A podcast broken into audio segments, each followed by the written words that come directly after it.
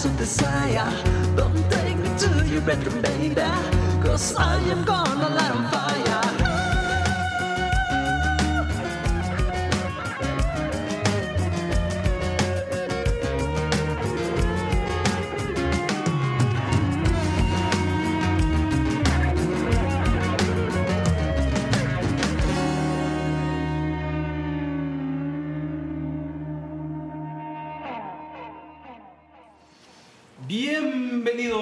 De 3 a 3, tus minutos de entretenimiento y cultura. Buenas tardes, me presento. Yo soy Santana de la Vega y hoy para el episodio número 19, una dinámica diferente a lo que hemos estado venido utilizando ahí. Eh, vamos a hacer, a jugar con un poco de que estamos con, el, con los artistas presentes y les voy a platicar un poco de por qué nace este episodio. Wati Rojo. Era pues, comentando con el podcast de lo que es acompañar o la creación y todo lo que tiene que ver con el arte que puede inspirar y transmitir a la gente que nos escucha y les llegue algo de energía para ellos crear. Me vino a la mente un ser muy especial en mi vida, mi primita. Mi prima, Patti de la Vega, quien es un encanto, tiene una voz espectacular y dije, ah, eso es muy interesante porque ella está en el medio de la música y pues nos puede compartir más de todo eso. Y voilà, que nace un nuevo proyecto en el cual hoy vamos a platicar. Y pues les quiero dar la bienvenida a Pati de la Vega y. Fabián Santana. Gracias. Hola, hola. Hola. ¿Cómo están? Pues aquí, ¿qué tal? ¿Cómo están en este día? Bien, pues yo muy feliz de que ya se haya concretado esto que venimos platicando desde hace meses, ¿no? Del episodio 19. Eh, pues ya, feliz de que, de que estemos aquí platicando de Guati Rojo. Y a ver, para la gente que nos escucha, platiquen un poco por separado quién es cada uno que se dedican en el mundo musical o en la vida cotidiana. Ok, ¿yo? Ah, bueno, yo soy Patricia de la Vega. Ah, mi historia en la música yo siento que empezó hace relativamente poco, como a tener saborcito. A los 21 años yo decidí estudiar música y sobre todo enfocarme en el canto, ¿no? Antes de eso estudiaba diseño industrial y un día en una clase nos pusieron un video motivacional, como para que te apasiones por lo que haces. Y en mi caso, o sea, todos mis compañeros súper emocionados, ¿no? Con, con el video, eh, enfocados en diseño, y en mi caso hizo como todo lo contrario, como me prendió el chip de, o sea, en el video pasaban imágenes de gente feliz haciendo eh, pues su trabajo, sus actividades diarias, y yo vi el video y dije, porque yo no me siento así, yo no me identifico con las personas que están pasando en el video. Entonces yo, en vez de motivarme más con la carrera, ese mismo, ese mismo día me di baja. Y ese mismo día, ese mismo día dije, bueno, yo me vi como diseñadora toda mi vida, ¿no? Ahora, ¿qué hago?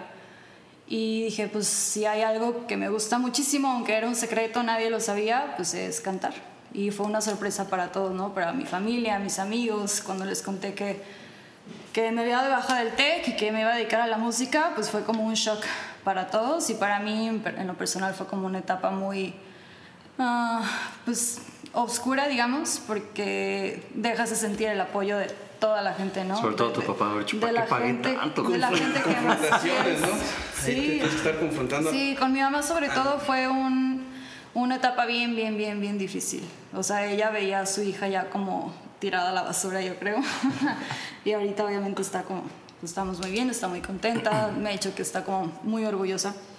Pero pues sí, esa fue como la transición de diseño a música y yo tenía 21 años. Y pues a esa edad empecé a tomar clases de canto, de armonía, teclado y solfeo. Empecé en una academia chiquita, pero creo que fue la, fue, fue la maestra tal vez que más ha, ha marcado mi, mi carrera del canto. Y ya de ahí me fui a estudiar a la ULM. Ahí conocí a gente maravillosa con la que eh, pues ahorita están como presentes en, en mi vida y en mis proyectos de música actual. Y pues ¿Qué más? Tengo un proyecto que se llama Beckett. Eh, tocamos en, en eventos, en bodas principalmente. Eh, está, está mi novio en ese proyecto que es guitarrista, eh, una de mis mejores amigas, Esmeralda, en el violín eh, Sammy en la batería, eh, Vic en el contrabajo, todos excelentes personas, músicos y seres humanos. Entonces, ese proyecto me encanta porque hay muy buena vibra entre nosotros. Hacemos, a mí me gusta mucho lo que hacemos. Siempre, siempre tuve como, ah, o bueno, más bien siento que a veces la gente en general, eh, sobre todo la gente que está como un poquito ajena a la música, yo en lo personal cuando empecé a meterme como en, en ese en esa rama de la música o del trabajo en cuanto a la industria musical, yo sentía que muchos como que lo menosprecian, ¿no? O sea, eso de, de tocar en eventos y tocar en, en, bodas. Pero mí este proyecto cambió totalmente ese chip, porque eh, le dedicamos mucho, pues, o sea, son, son versiones, no, no hacemos nada más como la canción tal cual hacemos nuestras versiones, le ponemos nuestro estilo y es un formato que a mí hasta la fecha se me hace como muy, muy único, pues en los eventos no se ve mucho un contrabajo y un violín tocando canciones eh, de los géneros que tocamos nosotros, ¿no? Que es pop, eh, funk, entonces a mí se me hace muy peculiar, me gusta mucho. Y ese fue, digamos, como el primer proyecto que yo sentí que, que me impulsó ha sido el más formal de todos, digamos. Y después de esta Guati Rojo. Ok, y ahora a ver, con el otro primo, ahora de la parte de Santana, Fabián Santana, platícanos un poco de tu historia. Pues yo soy Fabián Santana, digo, ese es mi nombre artístico, realmente mi nombre es un poco más largo. Y yo empecé la música desde los, ¿qué será? ¿Seis años? ¿Cinco años? Más o menos me encontré una batería que era mi hermano juguete y, ese fue el, el, punto definitivo porque nunca había agarrado un instrumento de mi vida, o sea, había visto a mi papá tocar la guitarra. Quise aprender a tocar la guitarra, luego mi papá me dijo que iba a salir callos, no sé qué. Entonces me asusté, porque me dijo que hasta me podían sangrar las manos. Que ¿Eso más o menos como qué edad era? Eso fue como los 5 años. Órale. Y entonces, cuando encontré la batería, yo creo que estaba un poquito más grande, a tenía como 6 o 7. Pero encontré la batería y logré mi primer ritmo. Y me emocioné mucho porque dije, ¿qué hice? Entonces lo volví a intentar y dos, tres intentos y salí otra vez el ritmo y ya lo podía mantener un poco más. Entonces como que tuve esta facilidad pues. Entonces ya a partir de ahí me la pasé tamboreando en la escuela hasta hartar a todos. Uh, tamboreando en, la, en mi mesa, mi butaca. Y después la directora me llamó un día, creí que me iba a regañar. Pero no, me quiso unir a la marcha de guerra. Y me regaló una tarola y luego vi que tenían una. Y me la pasé practicando, pero yo en vez de practicarlo de ahí, porque se me hizo muy fácil el ritmo, me la pasé sacando canciones de Korn y de Limp Bizkit y de Linkin Park en mi casa, ¿no? que era lo que estaba entonces. Después de eso vi que tenían un platillo ahí arrumbado, estaba como roto, porque la dueña de ese colegio, estaba en un colegio privado, soy niña fresa, ese colegio eh, también tenía un salón de eventos. Entonces ella ponía los instrumentos a veces. Y entonces tenían, no sé por qué, ese platillo estaba ahí en la primaria.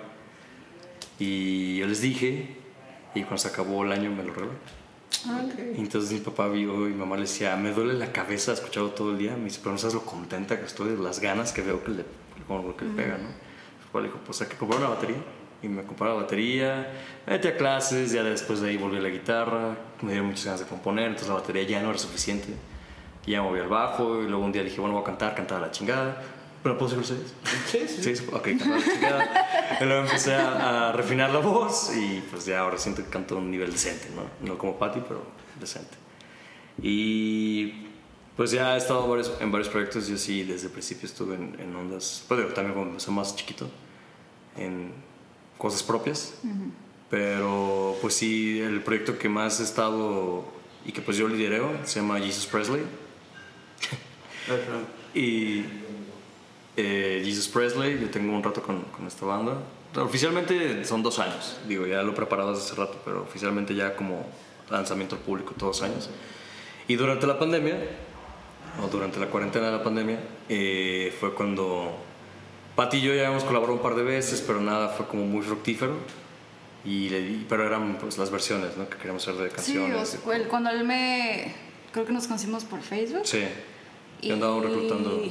Sí, o sea, era para un proyecto de, de, covers, con versiones funk, ¿no? Algo así, me acuerdo. Uh -huh.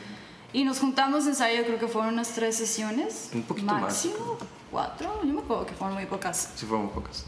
Se deshizo. Y sí, como que uno a uno se fue saliendo y ya se deshizo. Ah, al principio eran más, eran como. iban a colaborar con otros artistas. Es que era, era nada más para. Eh, o sea, eso es antes de Para trabajar. Sí, Era para sí. trabajar. Ah. Sí. Era, sí, para crear un grupo para tocar en eventos igual, éramos cinco, creo. Cuatro. Cuatro. Éramos cuatro. Y sí, fueron pocas sesiones de ensayo y ya se. Pues. Cada, cada quien se fue por su lado. Y como dos años después me volviste a contactar, ¿no? Yo después, sí, nos llegamos a ver un par de veces Patillo que nos encontrábamos en algún lado, Ajá, así. Pero ella me había dicho que quería hacer algo como trip hop, tenía una onda así. Y yo, pues a mí me encanta también eso, Portishead, Tricky, Massive Attack, toda esta onda. Y entonces le dije, órale, pues si algún día lo haces, me lo armas, ¿no? Y como que me dio el avión. eso se me olvida.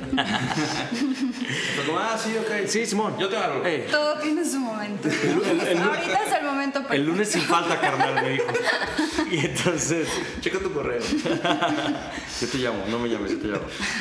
Y entonces eh, es- empezamos otra vez a armar este proyecto, casi con todos los mismos integrantes, excepto por uno. Pasa este desmadre, decimos, pues sabes que pues obviamente todo se pone en pausa. Sí, porque esa vez íbamos como con vuelito, ¿no? Todos Sí, ya estábamos- veníamos más... más Estábamos o sea, contentos todos. Entonces, esto fue como a principios de año. De Sí, sí, en enero. Yo le dije a Pati que se me recomendaba a alguien. Y ella me dijo, pues ¿por qué no le entro yo? Y dije, ah, pues bienvenida, ¿no? O sea, siempre seas bienvenida. Y entonces, ya cuando pasó la pandemia, sí le dije, oye, ¿sabes qué? Pues la neta, pues hay que hacer algo. Le dije, hay que hacer un proyecto a distancia. Y entonces empecé a, a componer la canción.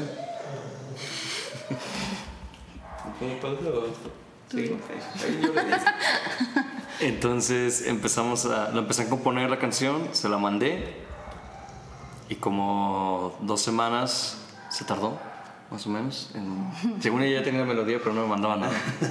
Eso fue, entonces- fue algo curioso, que siempre me gusta contarlo, porque la melodía de, de Para Bien o Para Mal, que es nuestro primer sencillo, esa fue una melodía que salió súper, como muy fácil, pues me mandó Fabián el audio un día, creo que al día siguiente yo ya tenía la melodía. Y aún así, creo que tardé como otras tres semanas o un mes, máximo un mes Creo que está bien. en mandarle en, en mandarle mi idea porque como que no me yo soy muy insegura en ese sentido como de, mostrar mis creaciones y siempre pienso que puede estar mejor no pero a estas alturas creo que siento que no es que pueda estar mejor simplemente diferente. Pero pues para eso vienen muchas canciones más no entonces ya me decidí le mandé la canción y pues resulta que le gustó un montón y quedó Sí, porque me está diciendo, es que todavía no sé, todavía no sé. qué qué". Y ya me lo mandó le dije, no manches, está bien chido. Le dije, no sabía que se te podía ocurrir algo así. O sea, porque yo estaba así de que, ay, pues si me va a dar algo y no me gusta, pues deja pienso yo algo. Y yo decía, no, pues no, no, no me late lo que yo hago, que, que haré, que haré. Y de repente Patty me manda esta idea. Y manches, me encantó. Y me dice, oh, neta es lo primero que, que hice, pero no, pero no te lo había, no había animado a así, un mes desperdiciado. pudo haber salido un mes antes del sencillo pero bueno Pero ya. Pero entonces tú le mandaste la letra y tú lo como... No, él me mandó, o sea, ya hizo la letra y me la mandó la melodía, ya cantando con la letra. ajá Ok. O sea, ya era la propuesta sólida, Sí, pues. o sea, Fabián me mandó ya una, pues Una como, maqueta. como tal armonía, una maqueta ya prácticamente terminada, nada más ya en producción cambiaron algunas cositas, pero pues sí, estaba casi hecha pues la... Sí, La y, canción. y de ahí dije, como que poco a poco lo fuimos tomando más en serio, ¿no? Empezamos a agarrar un poco más de Sí, compromiso. pues es que empezó muy, bueno, en- desde mi perspectiva, desde, desde un inicio se sintió muy como, eh, como una colaboración aislada a cualquier proyecto, o sea, para mí no iba a tener como trascendencia, pues. Y mm, nos, o sea, como que fuimos viendo que hacemos clic, tanto como, como amigos y, y musicalmente también. Y nos gustó el resultado de esta canción. Y iba a ser muy, como algo muy casual o algo muy informal. El video lo íbamos a hacer como cada quien en su casa, con esa modita de los videos a distancia de cada quien en su espacio, ¿no? Pero dijimos, no, esta canción se merece que le echemos un poquito más de ganas al Se merece un video en el bosque. esa era la idea principal. Pero bueno, por tiempos y presupuesto, pues ya, ya verán. Igual por ahí después ponemos como en dónde nos pueden encontrar y ya lo verán el video, el resultado final. Pero sí, obviamente tenemos muchas ideas y por alguna u otra razón así Es que, que la, ser, la ¿no? broma que dije del, del bosque fue porque Patty me decía que si salíamos en el bosque así. y Tenía una idea yo bien Me dio, romántica. bien- me dio mucha risa, le dije, eso está súper choteado, dije, hay que hacer algo diferente.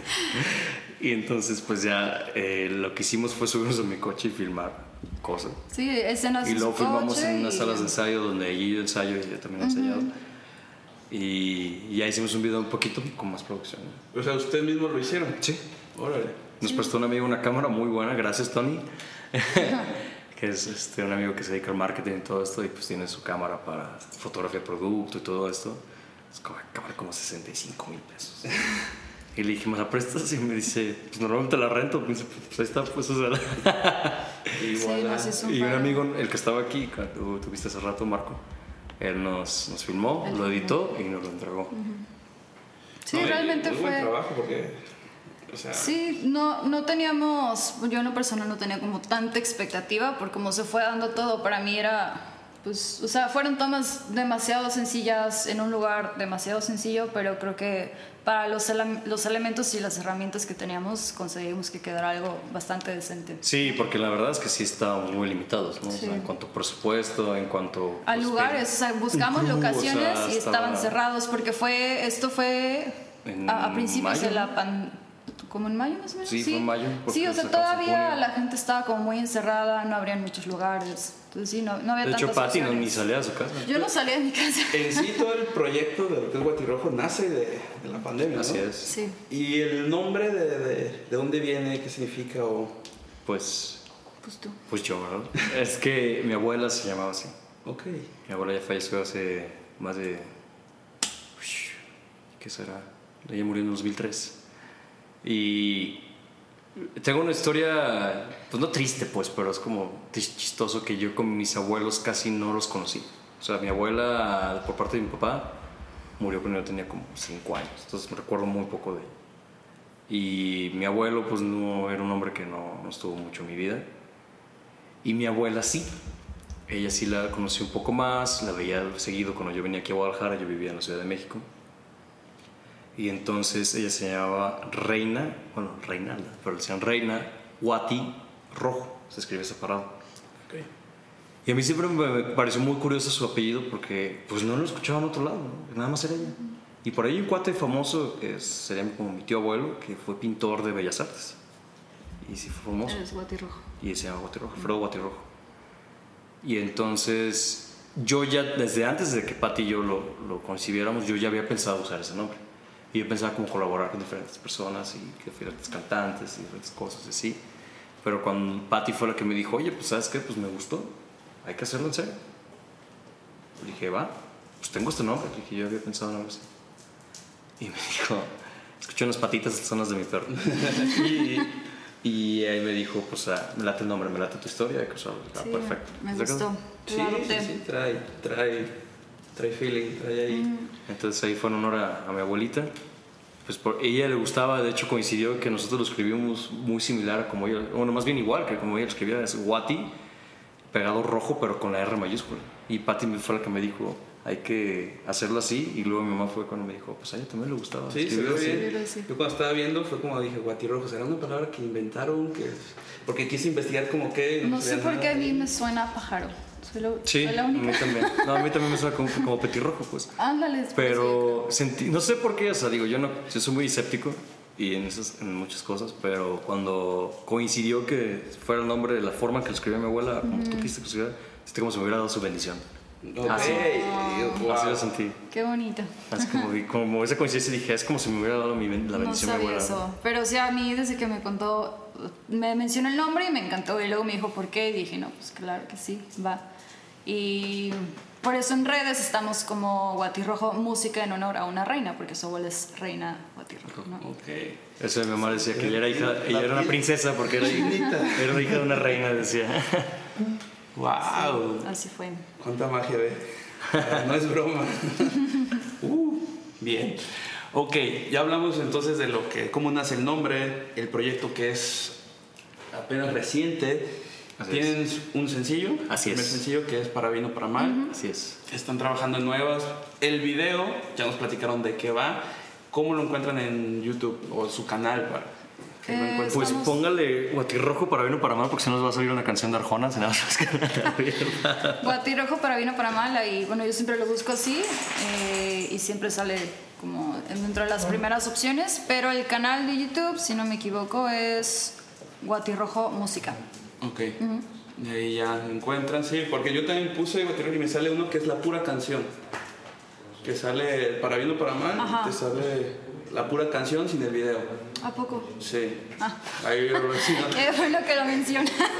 al rato sí no lo he checado. Voy a checar eso, ok. Porque creo que hay dos canales, no sé cómo fue. Estuvo bien raro, o sea, yo hice, Fabián ya, ya había hecho el mail y yo soy la que hice el, como el Facebook y el... eh, y creo que yo abrí el canal de YouTube, pero no, no sé cómo estuvo que... ¿Tú sabes por qué? cosa? Porque en nuestro canal de YouTube hay como, salen, que salen como dos videos o dos perfiles, es como un Sale- subperfil. Ah, es que cuando subes la canción a través de los que distribuyen la música, Ok. te hacen un perfil automático en YouTube. Ah, ok, sí, porque yo le puse y primero me salió la pura canción. Sí. Y dije, no, este no es el que estoy buscando. Y a mí también me pasó lo igual. Entonces lo que tienes que hacer es la próxima, sí subir, eso te lo ofrecen y subes el video a través también de la distribuidora. Entonces ya distribuyen el video y el audio a las plataformas y sale todo. Bueno, sabemos volé hasta ahí el ahora, tip ¿no? para- Para, tip- tips from the pros. Bueno, lo vamos a aplicar Porque para nomás cagando lo aprende uno. Ok, antes de entrar al próximo sencillo y para cerrar lo que es para bien y para mal, creo que tenemos aquí una sorpresita para la banda, que es la canción en vivo. Entonces, pónganse cómodos y yo estoy listo para escuchar y saborear ahí. Muy Eso bien. es. Ahí ya está.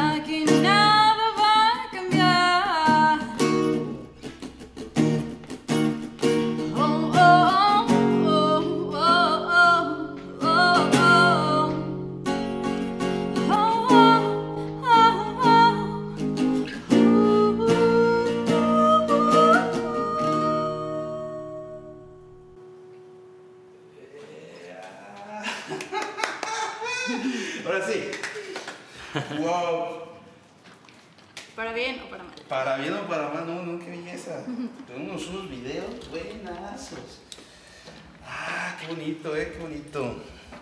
Si me hago un movimiento. Yule, pues ahí estuvo la versión acústica de Para Bien y Para Mal. Qué belleza de canción. En Gracias. el momento ahorita es quiero platicarles de que fui como privilegiado, ¿verdad?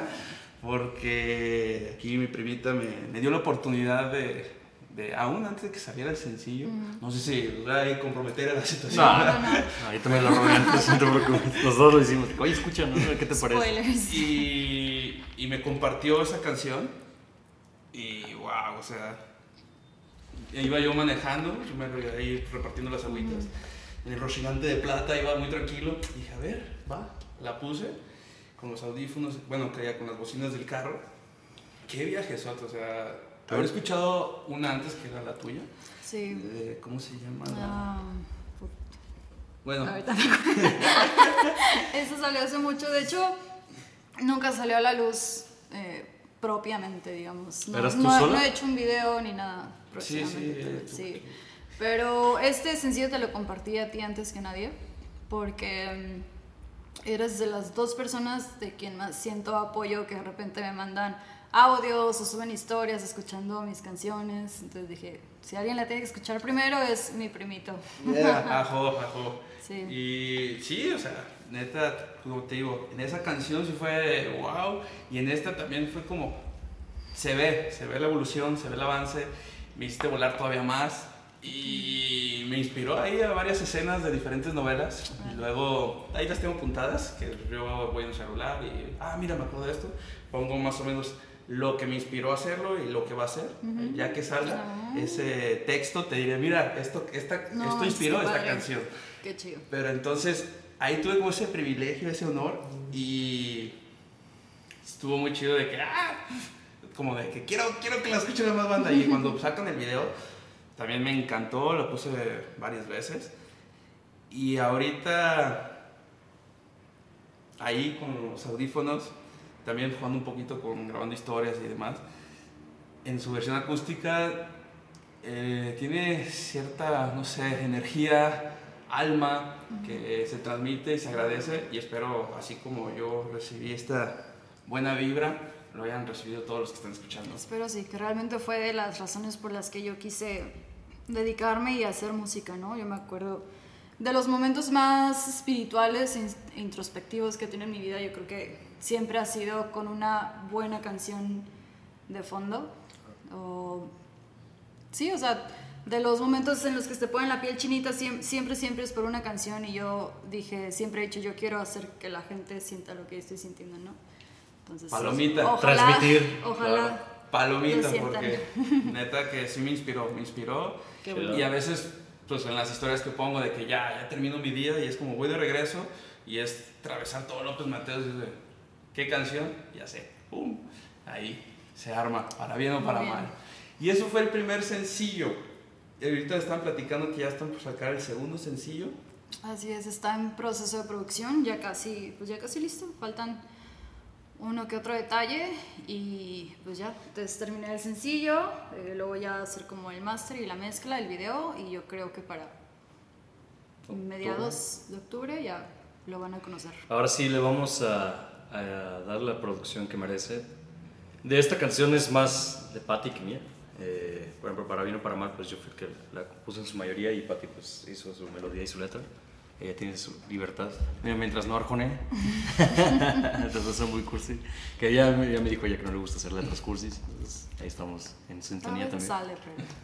Saldrá y no hay problema, ¿no? Pero, pero hay que medir la, la cursilería, ¿no? También hay que ser un poco más introspectivo. De este segundo sencillo escribí esa canción, creo que fue de las primeras canciones que escribí, de unas, una de las tantas que tengo nada más plasmadas en papel y grabada la pura melodía en un audio para que no se me olvide cómo va la melodía, ¿no? Es una de tantas. Pero la empecé a trabajar hace como dos años, por una y otra razón quedó en pausa, pero ahorita que, que pues estamos haciendo Guati Rojo, pensé en esa canción, pues dije, se la voy a enseñar a Fabián. Al principio se mostró un poco escéptico. Dijiste que estaba como muy popera. Pues sí, que había que hacerle sí me, sí me gustó. Y sí le hicimos arreglos. Y, Y me, sí me gustó, o sea, la melodía en sí me gustó bastante. O sea, dije, wow, o sea, desde que empieza está, te atrapa, pues, por la forma en que le está cantando Patty, que es como que te estás susurrando, ¿no? Te está como, como invitando, ¿no? A que la siguieras, no sé. Pero sí le dije, pues, ¿sabes qué? O sea, como lo que ya sacamos está alternativo, pues ni modo que nos vayamos a algo así, Sí, demos un brincote, ajá. ¿no? Entonces, sí le hicimos algunos ajustes. Ahí yo les propuse un beat para el coro. De hecho, ya ni siquiera, ni siquiera tenías el coro, ¿no? O sea, no sabías. No, sí estaba el coro, nada más. Pues sí, o sea, Fabián le agregó unas guitarras hermosísimas y le puso como más punch al coro. Y creo que ya con la producción que le hemos hecho hasta ahora ya va agarrando el color de guatirrojo, digamos. Sí, ya está agarrando un estilo. Sí. Ya lo estamos terminando y pues sí queremos lanzarlo con un video bien hecho, gracioso. Ya, ya no tan, tan do it yourself, o sea, en casa, tan casero, sino ya con una buena producción. Y pues nos lo vamos a aventar, sí. Tan, tan en serio voy con el, con el video que está, me estoy poniendo a dieta y todo. Ah, Para- eso, eso. para salir mejor, Ya, ¿no? ver la imagen. Oye, pero ahorita que dices de, pues, para hacer esa buena producción se necesita presupuesto, se necesita... Exacto. Claro. Ahí quiero, pues, meter un poco a ese mundo de la música con todo este tema actual del COVID. Ustedes que están pues, más en el entorno, en el mundo, ¿cómo ven o sea, la- lo que fueron las pausas, el panorama, el futuro, las nuevas dinámicas, qué va a cambiar? ¿Cómo ven el...? Pues aún creo que es muy incierto, ¿no? Eh, mucha gente ya está preparando como tocadas en este mes o el siguiente. Ya van a abrir antros, entonces ya no Ya entiendo. abrieron antros, ya no entiendo, sí, pero por ejemplo, Genesis ya tiene fecha de, de apertura para. entonces, imagínate el brote que va a haber en octubre, que abra Sí, esa madre se y está otras diciendo cosas. que en diciembre se viene pues como una segunda oleada, ¿no? Junto con la, La influenza, que es como la- sí, pues. Entonces, pues yo creo que todos estamos sufriendo muy similar, ¿no? Excepto el que ya era rico, pues ahorita sigue siendo rico, ¿no? Más o hasta más, o sea. Pero los que compraron cubrebocas, ¿no? Un millón de cubrebocas. Pero, pues yo espero que sí se pueda volver a tocar. Creo que los autoconciertos son una muy buena idea. Eh, digo, pues ya tenemos el nivel de producción para que se escuche de aquí a Plaza del Sol, si quieres tocar. O, pues, o sea, el, el Sí, sonido no va a ser el problema, ahí- la asistencia va a ser un poco más pequeña, obviamente. Pero en un autoconcierto, o sea, uno como artista tiene que entrar como los patrocinadores o los productores que vayan a montar Sí, todo. o tú mismo tienes definitivamente, que... sí, esto sí marcó como...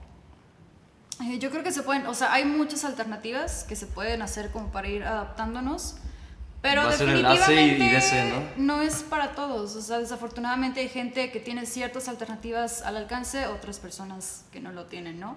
Entonces siento que en todos los aspectos esta pandemia vino a marcar todavía más esa brecha que hay entre la gente con más, eh, pues, más, más recursos, más afortunada y la gente que no tiene tanto, ¿no? Pero independientemente de todo eso y que sí todo se ve muy incierto, yo creo que la música eh, tiene que ser algo, ¿cómo decirlo? Como atemporal. O sea, la, la gente dice es que te tienes que ir adaptando, tienes que ir haciendo cambios, sí. Pero siento que la música y el, el arte en general, eso de, de tenerlo enfrente, de tenerlo en vivo, esa experiencia tiene que ser atemporal. O sea, para mí eso no se puede morir. Y yo no creo que se muera. O sea, eventualmente, tarde o temprano, yo creo que van a volver a, a ver esos conciertos masivos que se tuvieron que cancelar este año. Pero yo estoy segura de que sí va a volver, nomás no sabemos cuándo. De aquí entonces, pues sí, habrá otras opciones que estén al alcance de unos, no al alcance de todos. Pero, por ejemplo, yo lo que he visto, hay muchísimos músicos haciendo sus transmisiones en vivo, ¿no? Ya sea por cooperación voluntaria o vendiendo pues, los boletos digitales. Pues sí, nos vamos adaptando de, una de forma. cierta ¿no? forma lo que se puede hacer ahorita. Pero yo esperaría que en algún momento eh, como la- las dinámicas que están dentro de- del arte vuelvan a ser las mismas. Y además es una industria de millones y millones de dólares. O sea, es imposible que la dejes morir. No, pero... Y mucha gente es- depende de su trabajo y vida de ello, ¿no? O sea, como los de Coachella incluso, o sea, aunque ganen mucho dinero por el festival, pues este año aseguran de decir, si el siguiente año ya no lo hago, quién Sí, sabe sí, Si, si pueda seguir, ¿no? O pueda tronar. ¿no? Sí, sí, sí, sí, porque con un solo evento sacan ahí. Pero hay cuentas, ahorita sí son como las opciones del mundo musical, pero ustedes, que, o sea, si ahorita hacen una en línea, tendría que ser como que van iniciando, que van haciendo su nombre. ¿Cómo lo ven desde ese panorama? de, Mm, Para de- nosotros como grupo emergente está de la chingada, ¿no? Claro. O sea, porque lo más padre es pues darte a conocer, casi casi pagar para que te escuchen, ¿no? Tu, tu nueva propuesta y pues ya así vas como agarrando fama, te empiezan a voltear a ver de ciertos lugares o festivales pequeños, eh, de pues, ¿cómo se llaman? Unos como el radio, to- todos los medios, ¿no? Si no tocas en vivo, siento que es el doble de difícil que te volteen a ver y que te conozcan. Entonces, como grupo emergente, pues sí, nos vino... Que por un lado, gracias a eso surgió Guatirrojo, gracias a la pandemia, pero ahora, que sí lo estamos tomando muy en serio y que sí queremos que trascienda, pues no lo puso el, nos lo puso el doble difícil, ¿no? Un reto más grande. Sí. Pero vamos a encontrar la forma. Yo creo que sí podemos empezar a meternos a estos festivales que están siendo virtuales. Sí se puede. Digo, afortunadamente Pati y yo somos sociables, entonces tenemos amistades. Entonces, Sí. alguno por ahí pues, vamos a poder sacarle provecho, ¿no? Venga, venga, pues ahora, entonces ahora sí, para empezar a despedir el episodio, un muy bello, una muy bella grabación. Sus redes sociales para que la sigan personal de la cuenta del grupo. What? Estamos en Pati es Instagram. la community manager. sí, mi memoria de teflón no me falla. En Instagram estamos como guatirrojo Guión bajo. guion bajo, igual que en Facebook. Y en YouTube estamos como guatirrojo música. Y el personal. Mi personal me pueden encontrar como AP-bajo de la Vega en Instagram. En Facebook estoy como Ana Patricia de la Vega. Mí en Instagram, a mí me extraña, pues mi. Bueno, no extraño, no sé. Me encuentro como Tears Está of original. Mezcal, Ok. lágrimas de mezcal, Tears of Mezcal. Y en Facebook me encuentro con Fabián Santana. Ok, pues ahí ya los tienen para que los sigan, los escuchen y vamos a impulsar a los nuevos proyectos que la verdad tienen una idea, una magia que ojalá que con este poquito que escucharon sigan los nuevos sencillos y después el álbum completo. Y muchas gracias por el espacio, No, gracias por el tiempo, por participar en este nuevo proyecto. Gracias a ti. Y pues ya saben, el- la cuenta del Instagram del podcast es arroba de 3 a 3. El mío es a Santana Vega. Y esto fue un episodio más en de 3 a 3. Tus minutos de entretenimiento y cultura. Buenas noches.